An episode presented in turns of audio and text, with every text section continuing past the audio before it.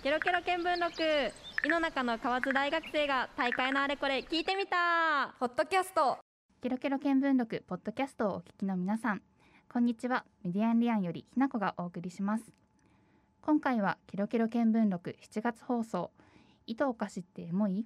若者から見た日本の伝統文化のダイジェストをお送りします。では早速7月3日に放送された番組のダイジェストをお楽しみくださいケロケロ見聞録。ポッドキャスト。今回のテーマは糸お菓子ってエモい？若者から見た日本の伝統文化です。では伝統文化って何？ということでまずは伝統文化に触れた経験についてお二人に聞いてみたいと思います。伝統文化に触れた経験はありますか？はい。伝統文化に触れた経験なんか難しいですね。伝統文化が何かっていうのをまああんまり考えないまま過ごしてきたので、まあ、でも自分とひな子は佐賀出身だから多分給食では伊万里焼き有田焼きとかが多分使われてたんじゃないかなと思って。え、うん。食器？食器がそうそう。小学校とかは。やつだよね。よく割れてたね。何枚も割れてたね。そうそうえそう。プラスチックじゃないの？じゃなくて。陶器だね、うんええそうそう。自分がそう伝統工芸品を研究しようと思ったきっかけがそこにそう実はあってわ意外とそれって普通じゃないんだっていうところが、ううん。ん意外だったから、まあ、伝統工芸伝統文化に触れてきたっていうとそれが一番に思い浮かぶかな。確かにねすごい身近だったよね、あとは他のところでもよくあるかもしれないけど音楽でちょっとお琴のさ、うん先生が来たりとかあーあったね。あとなんだろう落語見に行ったりとあかみんなで。へそういうのもあったしあと小学校の時に地元の公民館でおばあちゃんたちが茶道とか生け花とか教えてくれる教室みたいなのが。ちょいちょいあってた。ああとはなんかおおじいちゃんおばあちゃんがいろんな昔の遊びを教えてくれるやつとかねあー竹ぽっくりとか前作っててよく遊んでたよね。ー竹とっくり。竹ぽっくり知あ竹ぽっくり。なんか竹に紐を通して竹馬みたいなぽっくりぽっくりする。ああ あれね幼稚園プラスチックだったのよ。あーそれ竹で作れるんだ。竹でやってた。缶のやつとかない？缶もあるね。あるよね。竹ぽっくり缶ぽっくりって呼んでた、うんうんうんねへえ意外と触れてるねそう思うと。うん。そうだねなんかうちは割と母が茶道とか華道とかしてたからなんか家にあの茶道のセットみたいなのがあったりしてあのそれで結構抹茶好きになったりうん。お正月にこうおまんじゅうとお菓子と飲むっていうのあがー。割とこう習慣になってきてたからその辺で触れたのかなと思うんだけどそんな日常でこう特別な時間じゃないところで触れてるのはびっくりかも。うん。確かにね。珍しいかも。うんでここまで2人にも挙げてもらった伝統文化なんですけど、日本伝統文化振興機構っていうところがまあ一応日本の、まあ、伝統文化っていうのは何っていうのを挙げてくれててそれを少しお話しすると生活様式や習慣慣習価値観とかがまあ昔から長い歴史に揉まれながら、まあ、今に至ったもので例えばお祭りごととか伝統芸能風習行事あとうん。日常生活の道具とかうんもそういう日本の伝統文化っていう類に入るものです。でそれが実はなんか使用価値から美術的価値とか工芸品的価値っていうものに形を変えてきたもの。それが伝統文化っていうものらしいです。わあなるほど。ちゃんと定義があるんですね伝統文化にね対し、て。こうふわっと喋ってたけど、うんそれうん確かにその伝統のた竹竹ぽっくり？竹ぽっくり。とかも もしかしたら慣習とかその辺に当たるのかな、まあ、お祭りとかももちろんみんな盆踊りとか経験してるだろううん。しそういうのも伝統文化になるのかもしれないですね。確かにね。うんで今回は伝統的工芸品のお話を主にするんですがそのはい伝統的工芸品っていうのはつよぽんどんなものですか？はい伝統的工芸品っていうのが国によって指定された工芸品になっていて、例えば福岡だったら博多織とか博多人形とかが含まれるんですけど伝統的工芸品産業の振興に関する法律っていういわゆる伝産法って略されることがあるうんうん法律があって、うん。それによって、えっと、指定されてきた今が237品目全国であって、これまでに日常的に使われてきたものを美術的価値うん。工芸品的価値に置き換えられて今どんどん守っていこうっていう育みというか営みが行われている国全体での指定が伝統的工芸品になりますね。ケロケロ見聞録ホットキャスト。はい。ではここで突然ではありますが、はい。今村持ち込み企画として 伝統工芸品クイズをしたいと思います。はい。はいあんまり盛り上がってないですね。えー。クイズですよクイズ。はいえっとまあ伝統工芸品について自分が研究してるっていうこともあるので、まあじゃあ2人にちょっとしたクイズを出そうじゃないかと思って持ってきたんですけど、全3問ありますので、はい。まあ、お聞きいただいてる皆さんも考えていただければなと思います。はい。はいじゃあ早速1つ目。福岡には国指定の伝統的工芸品がいくつあるでしょう？うんむずいね。数のクイズは。ね。難しいですよ、多く言っても少なく言っても難しいですからね。けど知ってるのが博多織と博多人形もかな。ぐらいしか知らなくてうん。まあそんなに多くはないかなっていうのでじゃあ私は5個で。あ5個。全部で237でしょ全国で。うん。いいところに。あそうじゃん。だよね。うん。えーでもやっぱ京都とかが多そうなイメージ、うん。めちゃめちゃ多いみたいなイメージがあるから。三おお 低く見積もってくれましたが。えここ正解は7個あります。おおそう意外と、ーうん。うん多い。うん、でもまあいいところをついてくれましたね。福岡だと博多織博多人形久留米かすりうん。とうん小石原焼き赤野焼きっていう焼き物が2つあとは八女の福島仏壇と八女提灯の計7個になりますね。うわやめちょうちん見に行った。あ本当？うん見に行ったけどそんなこと意識してなかったかも。そう意外と。意外と意識してないもんだね。あんまりね普段見てても意外とそうなんだっていうことはありますね。ねやっぱ九州だから焼き物多いのかな、うんそうだね。そんなイメージはあるよ有ねハサミも長崎はね焼き物有名だし、はいじゃあ第2問いきたいと思います、はい。えー都道府県指定の伝統工芸品特産民工芸品というものもあるんですけど、うん。福岡はいくつ指定されているでしょん特産民工芸品ってう、何、うん。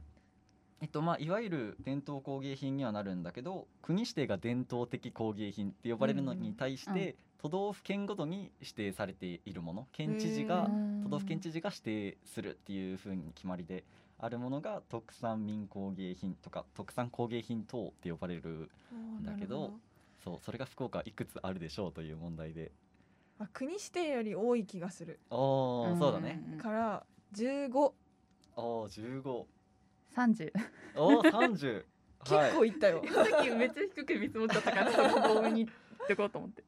えー正解は34です。うお近いじゃん。近いね。いいところ行ったね。結構あるね。そうまあまあまあまあたくさんあってうん。でまあその中からまあより認知度もそうだろうし使われるようになっていくとかってなると国指定にされることもあるからうん。県指定から国指定にとかっていう場合もうん実はあったりしてはいそんな感じですね。なるほど。はい。じゃあ最後えっ、と3問目いきたいと思います。はいえー伝統工芸品の国指定県指定さっき数は挙げましたけどこれが解除されることってあると思いますか？指定されてたものがし指定じゃないってなっちゃうっていうこと？ああそういうことか、うんでもありそうな気がするけどな、なんかその使うっていうことをさ、うんうんうん。考えるとさあそうだね。使われなくなるものは、ね。うん。あはい。るんじゃないかな。うん、普通にありえると思おおー。じゃあ正解はありますということで正解なんですけどお二人そうえっとまあ伝統工芸品とはいえやっぱり作り手さんがいなくなるっていうことはまあ産業だからね、ん。どうしても発生してくるんだけどまあただ最近の、えっと、福岡県特産工芸品等指定要項っていうものがあってそれによって県指定がされていくんだけど、うんうんえっと、令和3年の10月29日うん。昨年ですね。に一部改正されて、うん。じゃあ実際解除されてしまったとか生産が途絶えてしまったものを復興させようとか復活させようっていう取り組みをしている方々も実はいらっしゃって、うん。そうだからそういった人たちからも指定をしてほしいっていう声が多々あったらしくて、その一部改正によって一回途絶えてしまった後でも再指定というかううん。んさらに復活したものを指定っていうことが、まあ、多々条件はつくんですけど、今そういうこともどんどんどんどん伝統工芸を守っていこうっていう力にはなっていってるんじゃないかなと思います。はいここまでクイズを3問出題しましたがどうですか？今村の持ち込み企画だったんですけど。まあ、伝統工芸品とかってあんまりこう普段触れる機会が私は特にないので、うんそうだよね。そういうのに指定されてるからこそやっと目につくものもきっとあるから、うんうんうん。なんかそういうのが知れたのはすごく良かったなと思います。あありがとうございます。なんか作り手がっていう視点やっぱりうんうん作られないと途絶えちゃうっていうところは、まあ、基本的なことかもしれないけどやっぱ物にフォーカスしがちだから。うん、うんうん。そうそうだからあ確かになって思った。ケロケロ見聞録。ポッドキャスト。今から私たち大学生の視点でうん。伝統文化との向き合い方を聞いていこうかなと思うんですがはい。うんなんか私の場合のススタンスというか伝統文化に対する向き合い方のはなんかちょっと矛盾かもしれないけど、うん。使わないと伝えることができないから使わないと生活に溶け込んだ方がいいなって思う一方で、うんうん。伝統工芸品ってさっきのあの美術的価値みたいなはいはいとこが見出されるようになった分、特別な部分うん。っていうのは残ってほしいなっていうのがあってあんまりその日常に深入りしすぎない存在でもいてほしいなっていうのがうん。正直なところかな。なんか私は伝統文化を守るとかいう言い方をするからさ、うんうん。なんかもなんだろう守るっていうイメージがすごいうんうん。自分の中で勝手に強かったんだけど、思ってたよりもお二人ともなんて言うんだろう攻めの姿勢じゃないけど、うんそうだね。ん。なんかもっともっとみたいな感じがすごく印象的だったかな。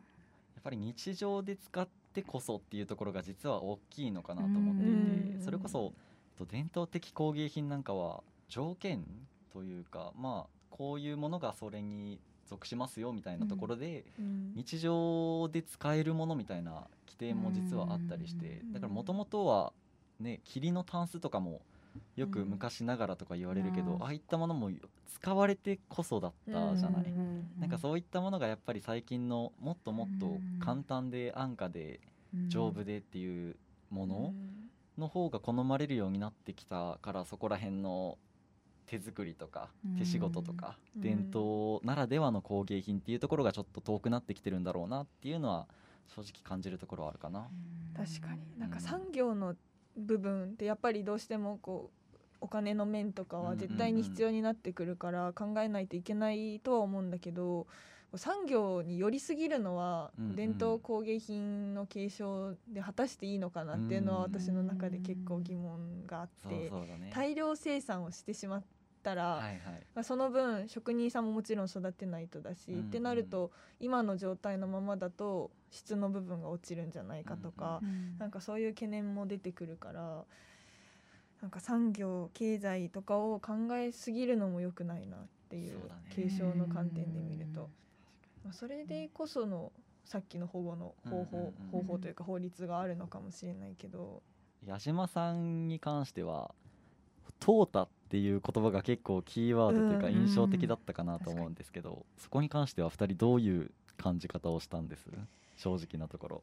淘汰私はやっぱり伝統文化、まあ、全部はそのまま継承は絶対無理だと思ってて、淘汰されるのはあるのかなとは思うんだけどなんかその継承されてるって言われてるものでも実はなんか淘汰に近いような現象が起こってるんじゃないかっていうのもあるかもしれないなと思っててでそれっていうのは例えばその今あるものこう形を変えた後のものをこう元をたどっていくと本当の源の部分に戻れないものって意外とあるような気がしててそのそれこそあの矢島さんは革新っておっしゃってたけど、そこで本当に全部が変わってしまったら、うん。伝統文化の継承とは言えないかなって思うから、うん。それはそういう意味でも淘汰に入っちゃうような気がしてて、うん。うんなんかその淘汰っていうのをどういう捉え方をするのかでまうたんうん。考え方とかが変わるかなっていうのは思った。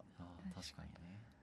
なんかなんていうの根っこの部分みたいなことになってくるのかもしれないけど、う人の意識からん消えていくことも淘汰、ある種淘汰っていう話をされてて確かになってそこはすごく納得をして、うんなんかまあ形が変わっていってもなんか根っこのそのなんていうの、うん思いというかさそういうのが残ってたら、うん成り立ってるような気はしてて。で逆に形だけ残ってってもあなんかそれあーなるほどね。でねなんかただ残してるだけじゃんってなっちゃうから、確かに確かなんか物なんだけどなんか意識みたいなにところってすごく大事なんじゃないかなって思ったしそこがその形を変えても変わっちゃいけないもん変わっちゃいけないものだし、うんうんそこがあれば形が変わってもなんか元の形に戻れるというか元の部分に戻れるはいなんか手助けをしてくれるんじゃないかなって勝手に、うんあ確かに。それならひなこちゃんの感じとちょっと自分の今の話がめちゃめちゃつながってくるなっていうのは